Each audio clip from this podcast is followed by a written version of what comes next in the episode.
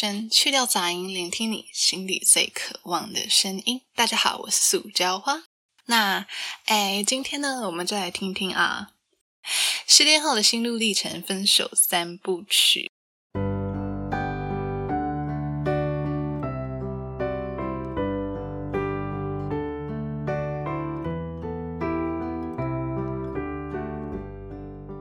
这一集的话呢，就是想说，呃，我们的听众朋友，不管你有没有失恋过，还是没有失恋过，都进来听听看。有失恋过，我相信 you feel me。那没有失恋过也没有关系，来，姐姐帮你打个预防针啊。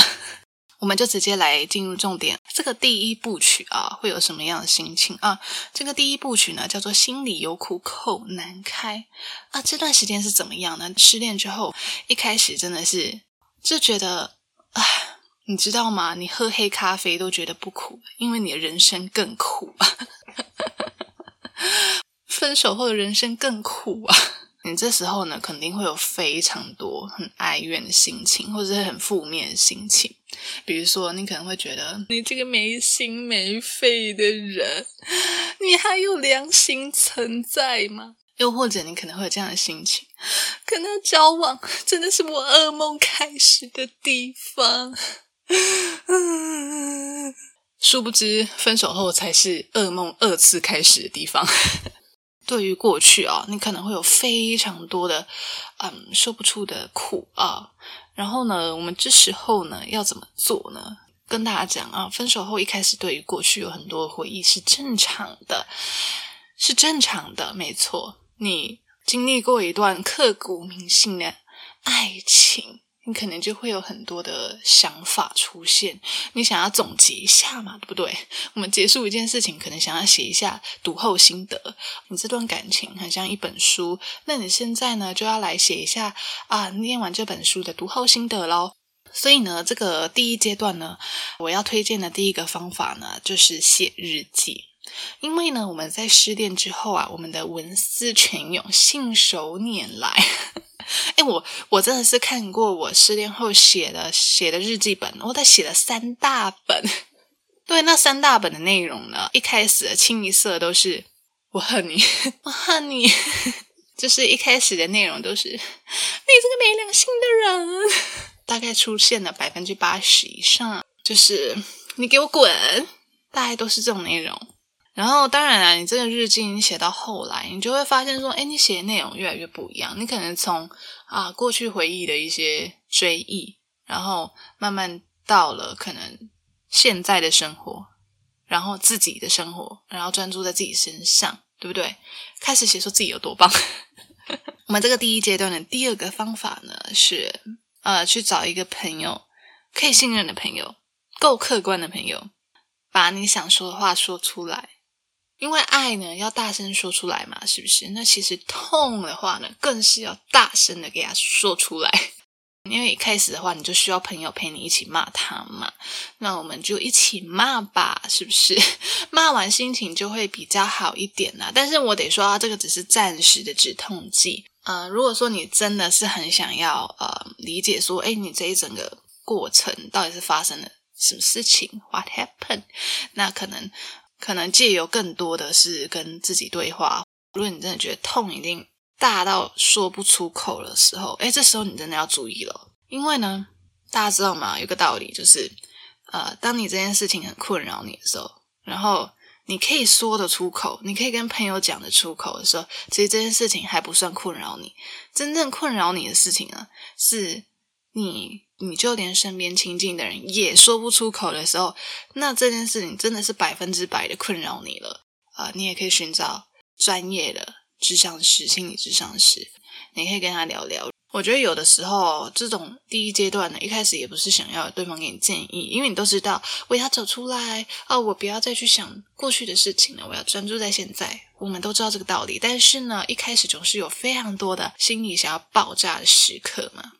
就把它说出来。我觉得这时候，呃，你可能只是需要有一个人听你讲话啊，听你讲废话，没有啦，开玩笑的。OK，那既然也需要有一个人听你讲话的话呢，那就对找一个真的是可以信任的人，然后不会二次伤害你的人，因为你知道有些人可能讲着讲着，哦，又又又往你心里开一枪，你知道吗？不行不行，这时候你已经受伤过重了，已经经不起再开一枪了。好，那我们现在就来第二阶段。啊，这时候呢，我将它称为意难忘。恨难平的阶段，这个时候呢，意难忘嘛，没错，你的确会有想念情绪，这是正常的啊，因为毕竟你也跟对方陪伴过一段时间嘛。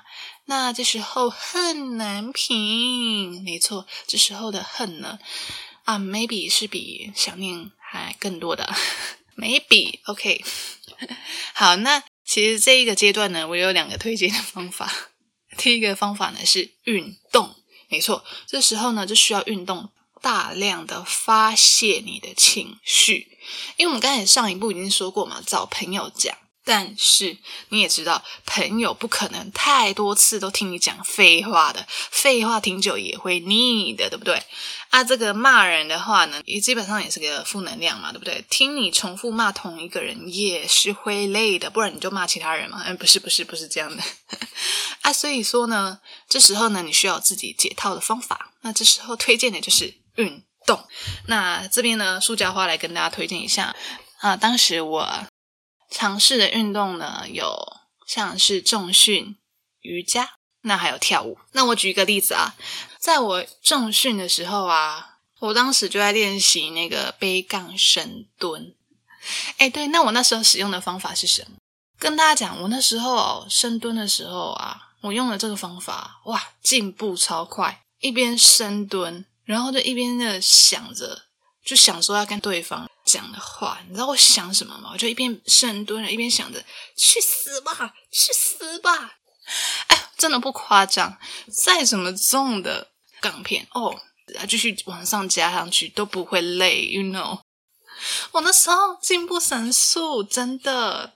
哎，虽然说爱的力量很大，但恨的力量也蛮大的。那还有另外一个例子啊，是失恋不久后，我就去跳舞。然后我觉得上跳舞课的时候，我觉得很很不错一点，就是因为我我们听不同的歌曲嘛，我会假装我自己就是在那个歌曲的人物设定里面。比如说，好，这首歌是一个女王复仇的歌，有没有？我就假装我是个地表最强前女友，我是个女王，你知道吗？我就会 假装我自己是这样的人物设定，然后去啊记舞步，然后去练舞。我真的觉得。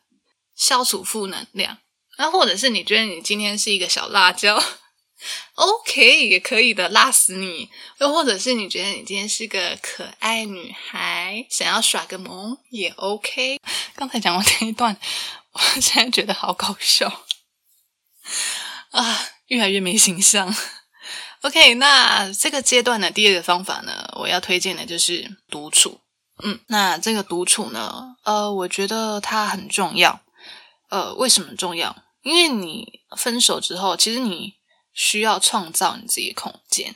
因为分手前的时候，你可能啊，因为你的习惯两个人生活嘛，然后习惯就是有的时候你会把重心放在对方身上，然后你没有办法好好专注在自己身上，又或者是你有时候要委屈配合对方啊，很累啊，心累啊，是不是？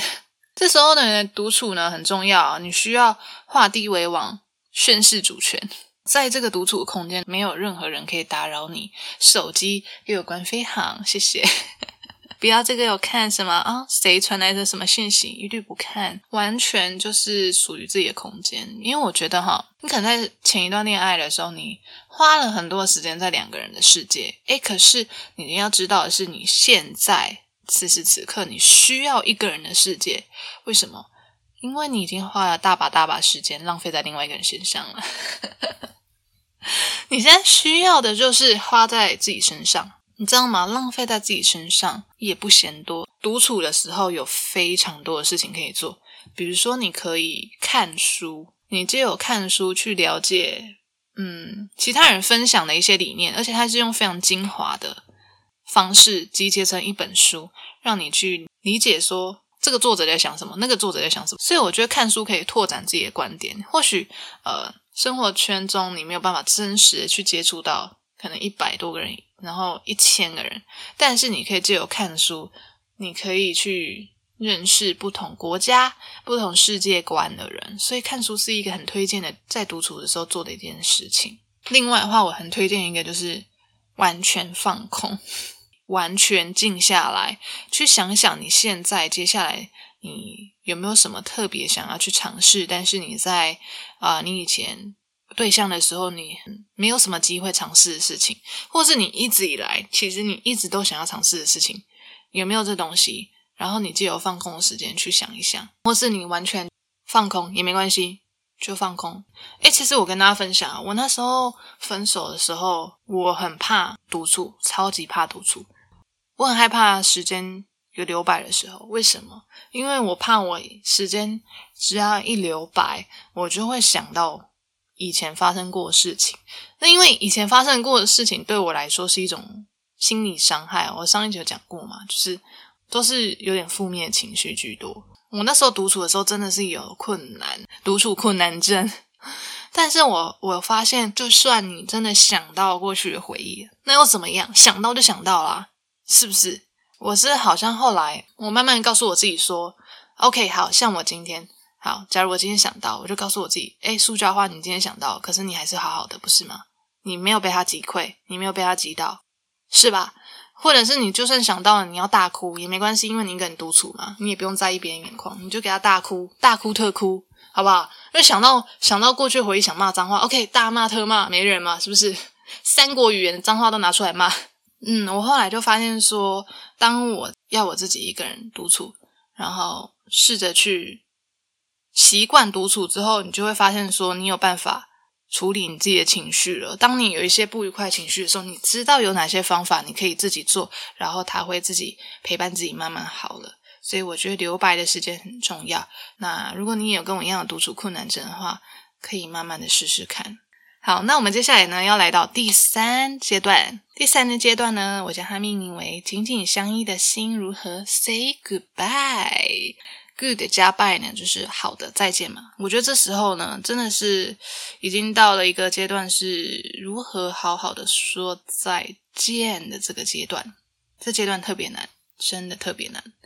我真的觉得这个阶段，不知道是不是所有失恋过的朋友们都有办法到这个阶段。因为这个阶段真的是魔王阶段，你要打从心里面的去跟一个人告别，所以这边呢，第一个方法我想要提供的是写一封告别信。这个方法呢，是我呃之前的一个嘉宾乐舞提供我的。他说他在他之前分手的时候，他也写过一封告别信给他前任，那他觉得蛮有用的。那其实这个方法呢，我后来在另外一本书《高敏感》。这本书呢，我也看到呃相似的方法，那我把它综合一下，告诉大家要怎么做。这个方法呢，就是说呢，你写一封告别信给对方啊，这封告别信呢，就是假装对方已经挂了啊，这样就不会期待他回信给你，把你所有所有你觉得有遗憾，然后你觉得你没有在那段关系你来不及讲的话，全部都写下来，这样。但是你也不用真的寄给他，因为我刚才就说了嘛，这样比较简单。另外一封信呢，是还蛮特别，假装你是对方，从对方的视角写一封信给自己。没错，这是一封给你自己的信。那当然了，你是说，哎，可是我又不知道对方在想什么。没关系，没关系，我们不用这么 serious。我们就是 你想要对方跟你讲什么样的话，你就把它写下来给自己，这是最简单的方法。比如说，我想要对方跟我道歉，或者是我想要对方跟我下跪，OK，下跪。写进去啊，或者是我想要对方跟我说一些鼓励的话，或者是我希望对方可以跟我和解，我们可以握手和解。这些呢，你通通把它写进去之后呢，这封信是寄给自己的，你就会发现你好像有很多遗憾都弥补完成了。或许会问我说：“哎，你不觉得这样的方式应该是由对方真的写给你才有用吗？”我得跟告诉大家，诚实的告诉大家。你所想要的东西，其实对方都是完成不了的，所以你们才会分开。大家懂吗？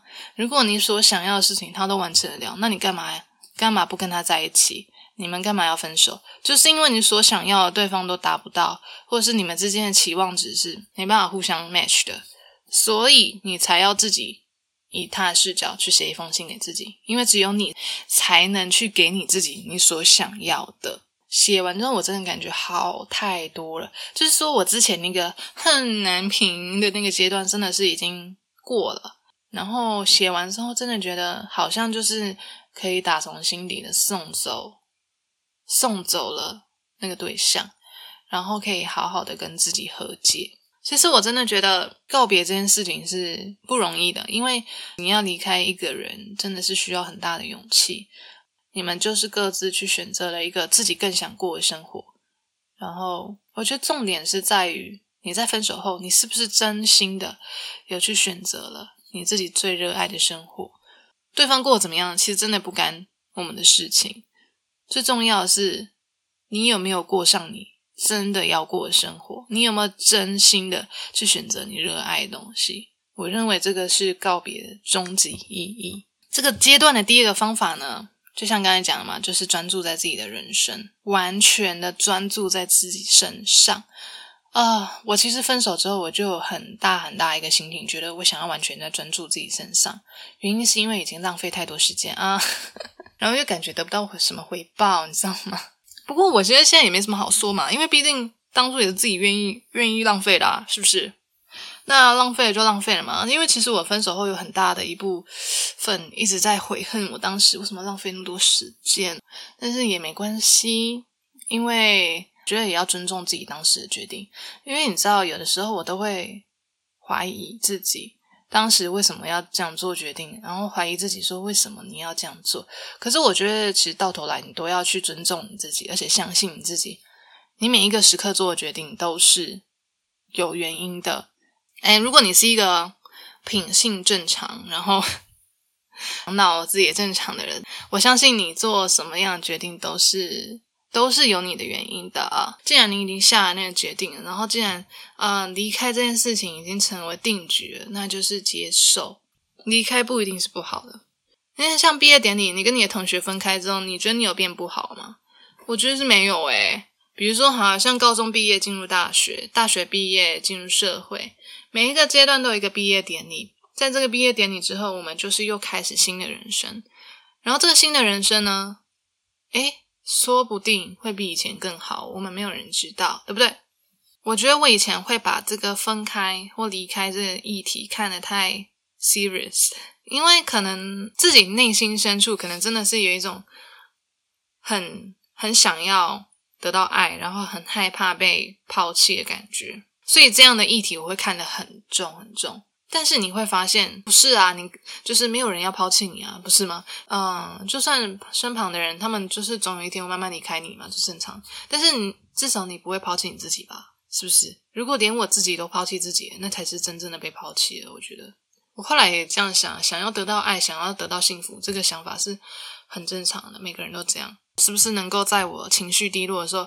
我能够理解我自己为什么情绪低落，然后我为什么会表现的没有很好，然后我可不可以理解我自己，拍拍我自己，我能不能自己做到这一点，而不是去希望其他人可以给我安慰，或是希望其他人可以听我讲话。我得老实说，我以前的确曾经犯了这个错，就是我觉得这样做不太对啦。当然，我也曾经就是把我自己情绪的责任丢给丢给另外一半，然后觉得他要负责，可是。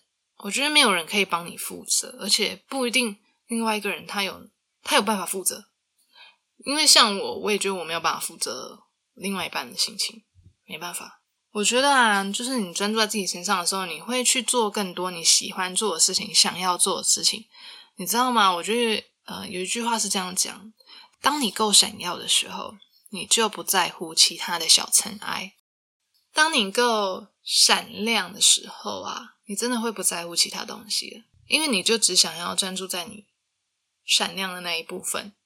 我还有看到另外一句话，也跟大家分享一下：你要让自己发光到其他人无法忽视你。分手后的时候，真的是我也算是过了蛮蛮长一段时间低潮期。然后我上一集有讲到嘛，那时候也离职啦，我真是人生双重打击耶。那段时间我真的是光芒暗淡到就是。没有光，人生惨淡一片。但是你会发现，说你跟你自己相处，然后还有跟你喜欢的朋友、真心的好朋友相处的时候，他们会告诉你，就算你现在不是很不是很亮眼，那也没有关系，因为他们喜欢的是原本的你，保持你原本的样子，然后你去做你任何想做的事情，他们都会支持你。我当时就是身边有这样子的好朋友，还有我的家人，有了他们的支持啊，真的是真的觉得无论如何都一定要靠自己的努力，然后再让自己发光一次。真的合得来的朋友就是会留下来嘛，那合不来的朋友，you know，就是会这样就离开了哦，离开了就慢走不送啊。嗯，所以我就觉得专注在自己身上，然后让自己。Shine like a diamond 很重要。嗯，那我这边呢也要呃聊一下，就是我觉得有几个方法是我觉得嗯没什么帮助的，没什么帮助的。第一个啊，我觉得是旅游。大家都会说旅游就是你分手后散心应该去旅游嘛。诶可是我其实其实还好诶个人经验，我觉得旅游反而会让你想起很多事，你会想起可能你以前跟对方去去玩的时候的一些回忆。我觉得旅游还好，没有很喜欢。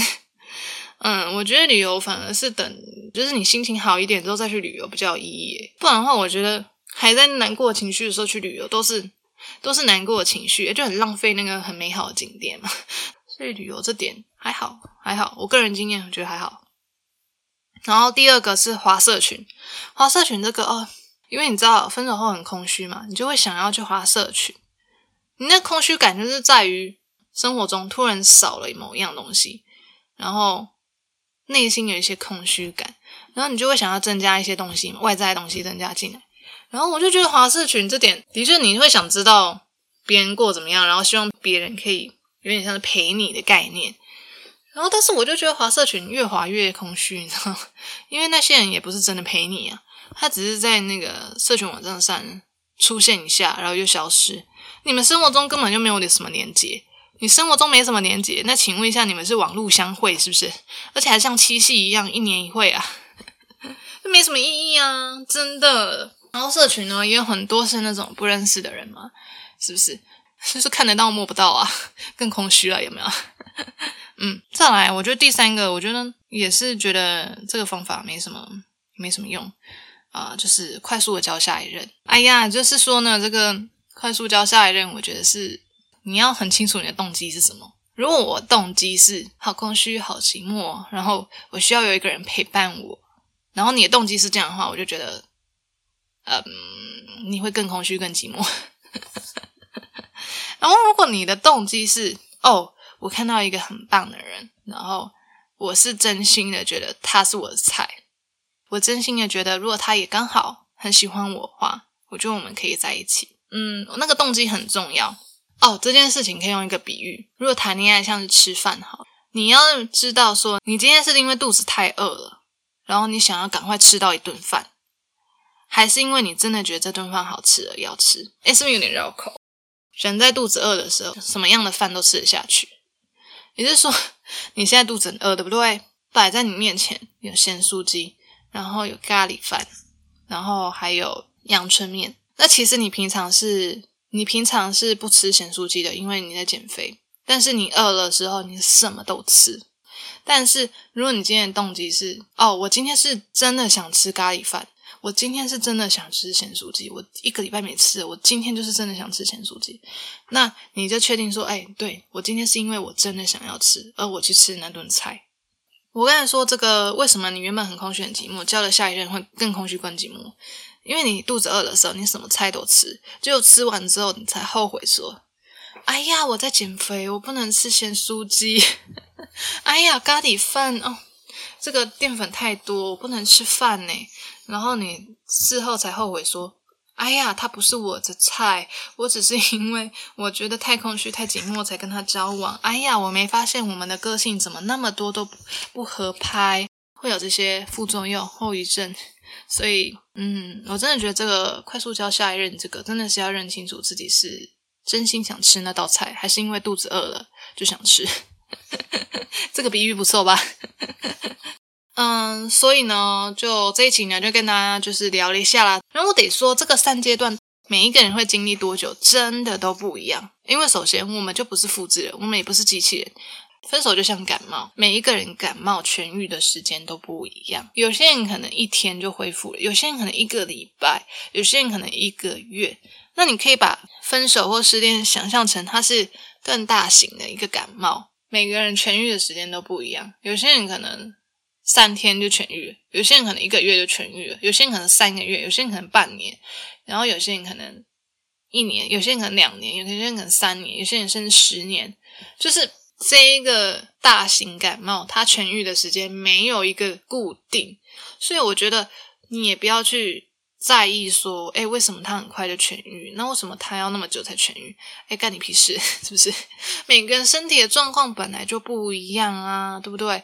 刚刚讲也是适用在于自己，你可能想说，哎，为什么自己怎么还没痊愈？或者，哎，为什么自己怎么感觉一点感觉都没有了？就是怎么这么快就这么快就好了？就是每一个人的。情感经历，然后跟你的个人的状况不太一样嘛，就是为了这个主题一样，我是上网查过文章，然后就是做过功课了啊。对于分手或对于失恋，很多人都会有一个迷失，就是说我如何在一个月内走出来，我如何在三个月内走出来。我只想问大家，为什么一定要在一个月走出来？就是，嗨，一个月是什么？死期到了是不是？一个月后就要死了是不是？干嘛一定要在一个月走出来？干嘛一定要在三个月走出来？哎，我觉得你就尊重你自己个人的状况，你什么时候你要多久走出来就多久走出来啊！你自己的身体、你的心，Your heart 是不是？就是何必要帮自己限定一个那个期限？就觉得那个设那个一个月、两个月、三个月、半年那个，我觉得很没意义。老实说，我真的觉得。我不懂得在干嘛。每个人都会有一个急切的心，我曾经也有很急迫的心，说：“哦，不行，一个礼拜后就要走出来，天方夜谭。”没有啦，就是以前我也曾经这样，会给我设一个期限。那我后来想一想，我设这些期限干嘛？何必呢？我有需要这样设期限，然后去逼我自己吗？我觉得没必要啊。嗯，我觉得我应该给我自己一点时间，我要给我自己很大的自由。就是我想要多久走出来，我就尊重我自己。你这样才是真的。把自己放在第一顺位了，我认真觉得，就算别人眼中看起来可能觉得，哎，你怎么那么久，或者哎，你怎么那么快，哎，那也是别人的想法，对不对？干他们什么事？失恋的苦或者是分手的苦，只有我们自己懂，只有我们自己经历过的才会懂。而且每一段感情都是不一样，所以不要在意那个时间长短。真的，真的，塑胶话跟大家讲，那个时间长短真的不重要。还有一件很重要的事情，就是你尽量不要去。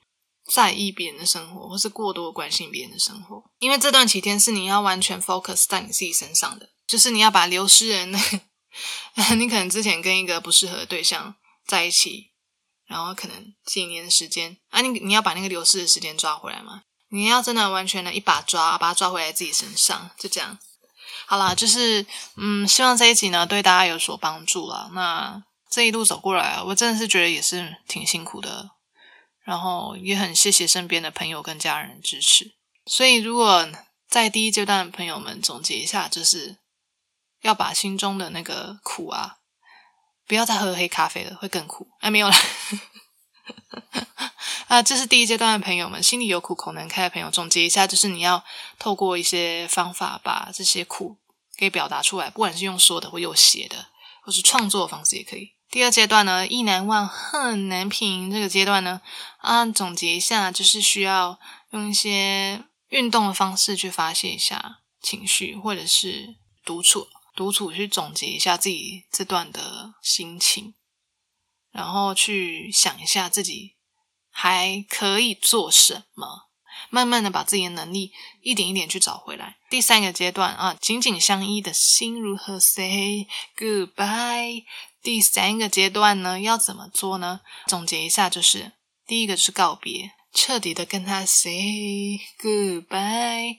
然后呢，第二个方法就是完全的 focus，专注在自己身上，love yourself。这就是这三个阶段，塑胶花今天提供给大家的方法。其实录这一集哈，我也是录了蛮多次的，因为我就是在想要用什么样的方式去表达呈现给大家。因为我觉得，嗯，我之前录的一个是催泪版本啊，今天这个版本是催吐版本。哇哦！希望呢，可以在就讲这类议题的时候，可以同时也带给大家一些幽默感。人生总是需要一些幽默感吧，虽然我也不知道自己好不好笑啦，是我本人是录的蛮开心的。好啦，那我觉得这集呢就差不多到这里了。谢谢各位听众朋友的收听，谢谢你们给我支持，然后欢迎到教花老师悄悄话信箱跟我交流，或是到 Apple Podcast 留下你的评论。我们下次见，拜拜。